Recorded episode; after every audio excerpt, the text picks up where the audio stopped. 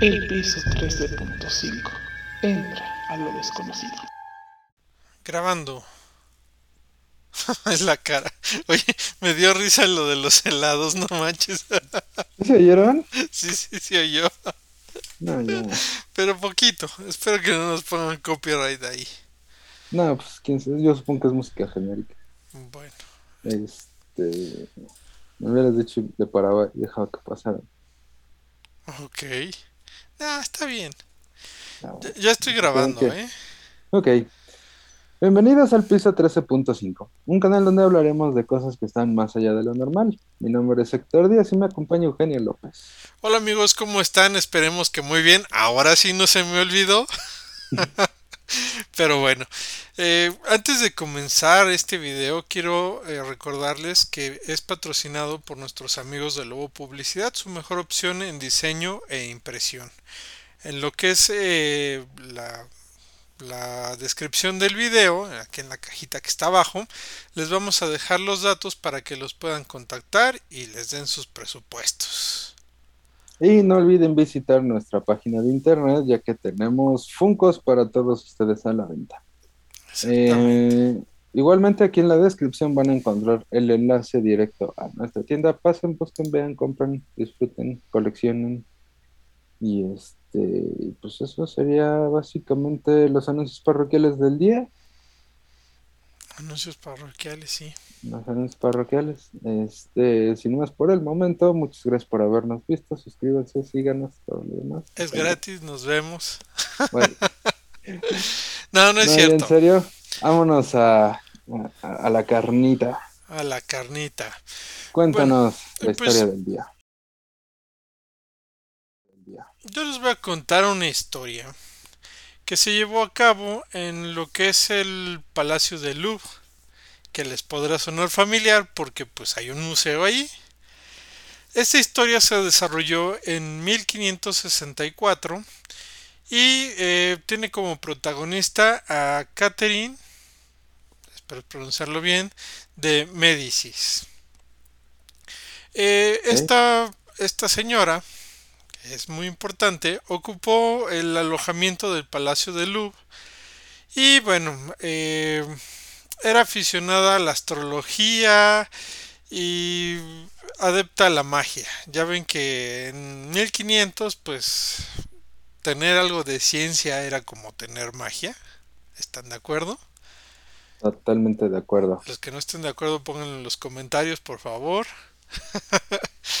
si alguien sabe alquimia también, por favor, necesitamos convertir el plomo en oro. Yo tengo Y mucho era, plomo.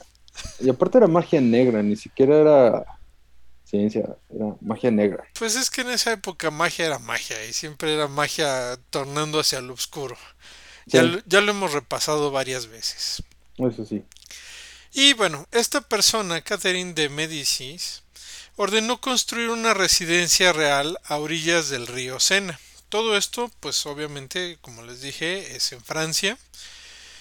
Y bueno, el lugar que eligió ella para construir su residencia, su pequeña y humilde villa, Ay, humildemente. sí, Mi humildemente, Humilde, humilde casa. Exactamente. Servía hasta entonces, hasta ese momento que ella lo decidió, eh, como guardia para eh, los amores culpables de los monarcas. Ah, o sea, que más bien hizo una casa de burlesque. No, no, no, no, no.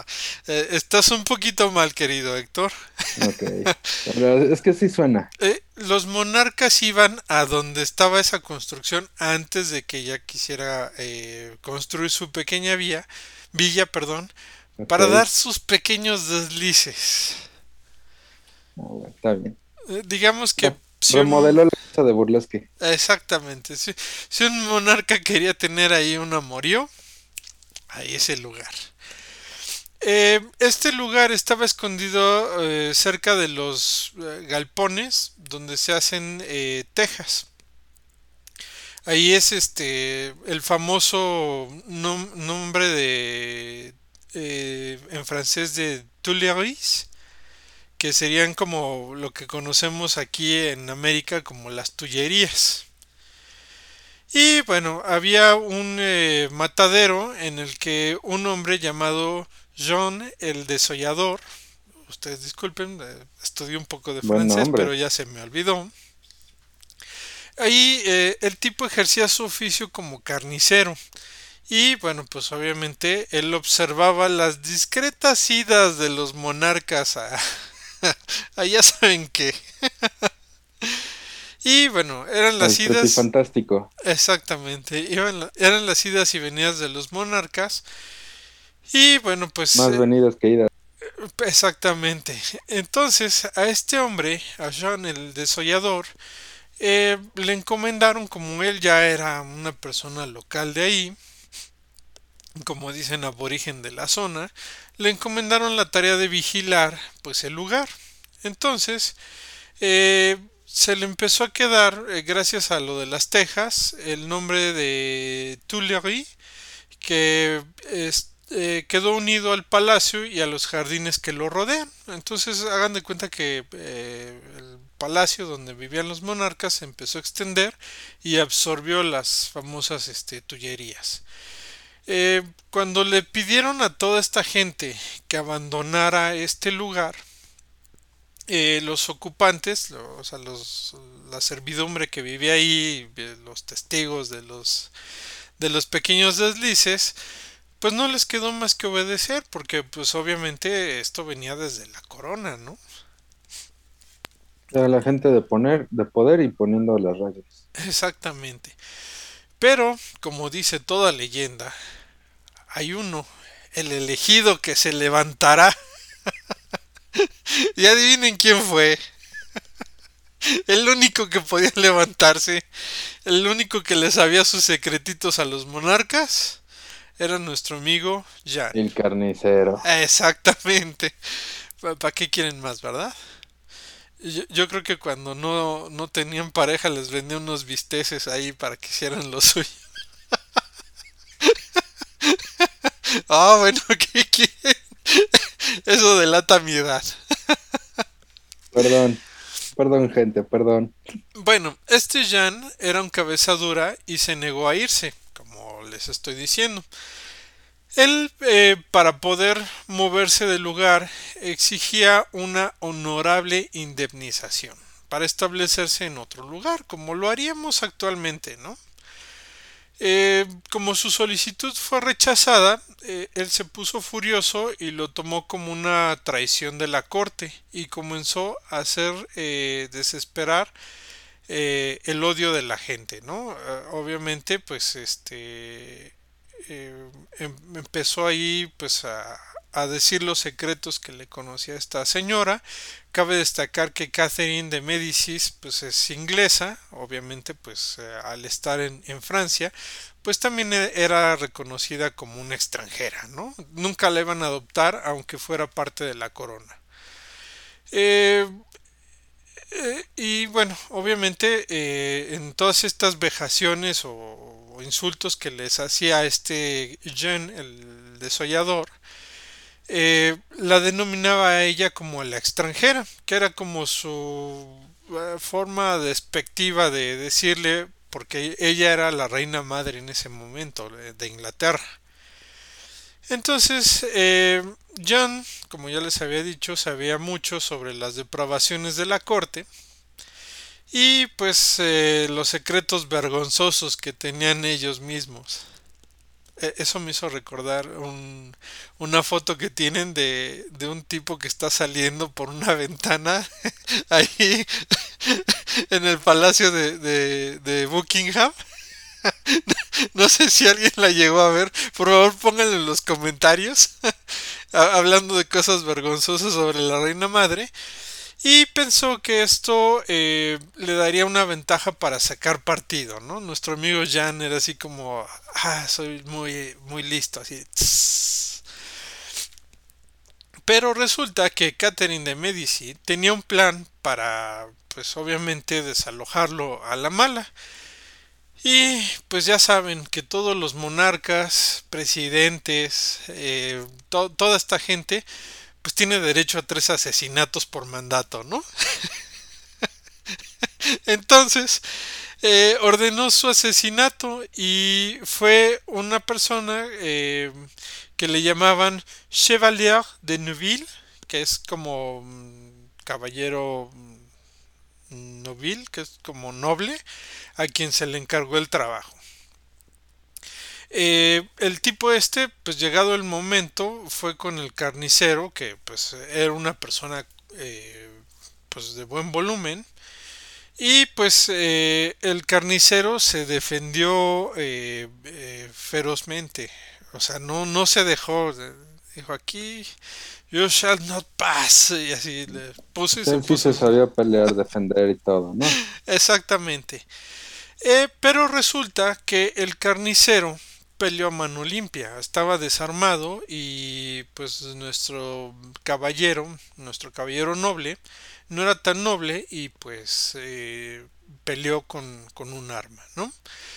Entonces hirió a nuestro buen eh, carnicero Jean, eh, quien herido de muerte cayó de rodillas y en un respiro casi final gritó al asesino, Maldito tú y tus amos, volveré, Entonces, pues ya se imaginarán.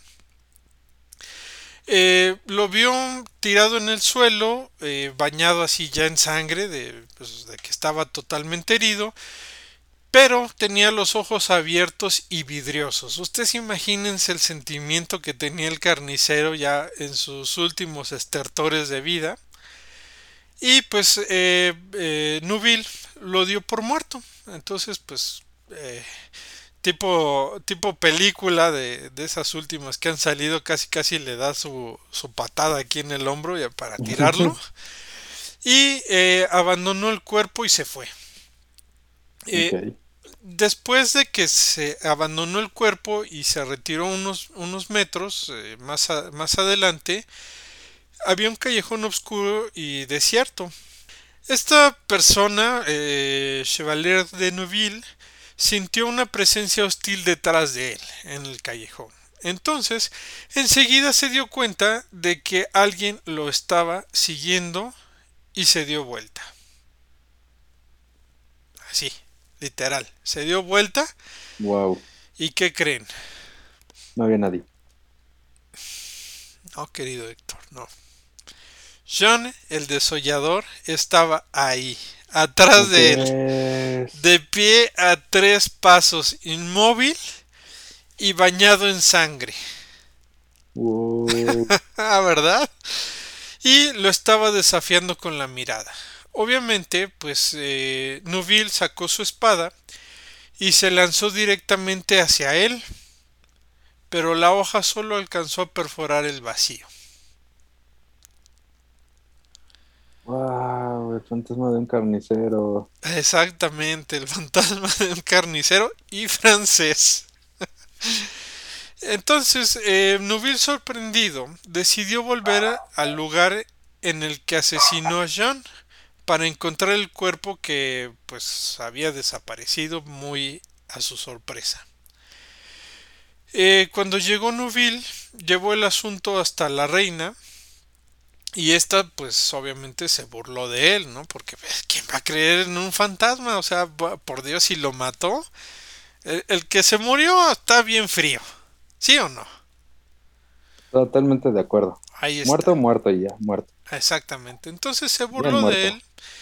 Y pues eh, no le importaba la maldición eh, de un este de un despellejador o bueno un carnicero porque ella era capaz de comunicarse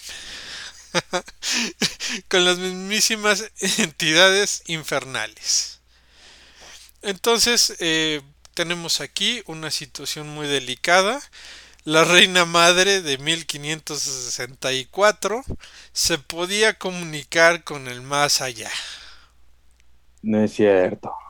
Así como lo escuchan.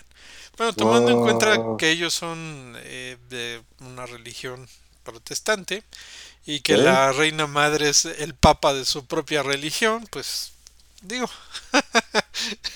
pues sí. Ok, eh, todo lo que hizo eh, Catherine de Médicis fue aconsejarle al sicario, a este Noville, que se tomara un descanso, así como de, ya, ya, ya, ya, tómate un descanso. Nomás estás estresado. Así te, te presto mi taburete donde pongo mi pie izquierdo para que descanses. Pero bueno, unos días más tarde, eh, una persona llamada Cosme Ruggieri, que eh, pa- parece tener un apellido italiano, Cosme Fulanito. Cosme Fulanito Ruggieri, eh, fue su, él- esta persona fue su astrónomo favorito y le confesó que tuvo una aparición en un sueño. Esta aparición era de un fantasma que estaba rodeado de una bruma roja y le dijo que la reina sería expulsada de las Tullerías y moriría cerca de Saint Germain. Wow. Así de fuerte. Y bueno, pues le dijo también, así como chisme de lavadero, que el espectro le, le había comentado que la maldición sobre Catherine de Médicis eh, pasaría sobre lo- pesaría perdón, sobre los futuros ocupantes del castillo y que tendrían un trágico final. Terminaría envuelto en humos. Perdón, el, el trágico final era también para el castillo, que terminaría envuelto en humo. Eh, poco después, esta, esta reina, esta persona de Médicis, eh, vio la sangrienta aparición. Así de, uy, ahora sí, ¿verdad? Eh, pero cabe destacar que ella la vio en pleno día y se desmayó delante de sus cortesanos. Yo no entiendo por qué, pues ella veía espíritus, ¿no? Dice. Eh, sus cortesanos pues obviamente no vieron nada y así de supersticiosa como era la reina, acabó dejando el palacio y para decidir jamás volver a visitar ningún lugar, ninguna ciudad, ninguna persona de cerca o de lejos cuyo nombre fuera Saint Germain. Pues claro. ¿Ya vieron? Pero bueno, eh, como era de esperarse, años más tarde, cuando Catherine de Médicis moría en Blois, sí se llama así, Blois, creo que sí se pronuncia, es un nombre francés, el joven padre encargado de darle la extrema unción se llamaba Lauren o Lauren. Pero, ¿qué creen? Adivina quién. Exactamente. Espero no nos metan copy por mi tarareo. ¿A poco también era Saint Germain? El, el, el padre que le dio la extrema unción se llamaba Laurent Saint Germain. Entonces, Ah, pues ya había metido la pata.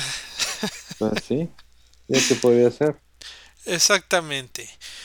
Y bueno, pues el hombrecito rojo fue visto en los tiempos de eh, Henry, eh, ¿qué es esto? Eh, cuarto, eh, Luis XIV, Luis XV y también en la época de la Revolución Francesa y de Napoleón.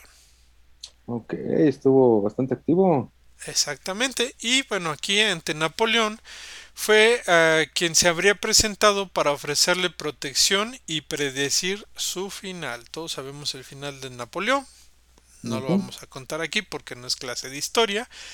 Pero eh, cabe destacar que sobre el Palacio de las Tullerías, así, así es, este fue quemado por la Comuna en París en 1871. Y hasta aquí llega el final de nuestra fabulosa historia llamada El hombrecillo rojo. Uy. El fantasma de un carnicero vengativo. Exactamente, el fantasma de un carnicero vengativo en Francia, en el Palacio de las Tullerías, y se llevó a la reina Catherine de Médicis. Uf. Pues muy buena historia. Si hay amigos que nos están viendo desde Francia, por favor, platícanos qué han visto del hombrecillo rojo. ¿Qué es lo que saben? Que si saben? tienen algo que añadir a la historia, pues por favor ahí en los comentarios se les agradecería. Ujú. Este, también, si tienen relatos de ahí de las catacumbas, pues también Sí, rólenlas, sí, sí, cuéntenos, avísenos. Bueno, que nos apoyen, ¿no? Nuestros inquilinos del piso 13.5, que nos apoyen, vamos a las, a las catacumbas si gustan. Digo, hace falta dinero, por eso pedimos el apoyo. Por eso pedimos, pero pues también estamos vendiendo Funcos en nuestra página de internet en donde podrán acceder a excelentes productos. Exactamente. Y bueno, pues como dicen, el hecho de que nos estén viendo ya nos ayuda, nos ayuda más si se suscriben, si comparten, si le dan clic a la campanita, si nos siguen en redes sociales. Dejen un mensaje aunque sea de hola. Exactamente, si nos dejan Gracias. comentarios. Sí. Compártanlo. No Recuerden que es gratis, es gratis. Síganos. Todos contentos, todos felices. Exactamente. Y pues eso sería todo por el día de hoy. Que estén muy bien y nos vemos en el próximo video. Hasta luego. No te olvides darnos un pulgar arriba. Suscríbete a nuestro canal. Activa la campanita para que te avise de nuevo contenido y síguenos en redes sociales. El piso 13.5. Entra a lo desconocido.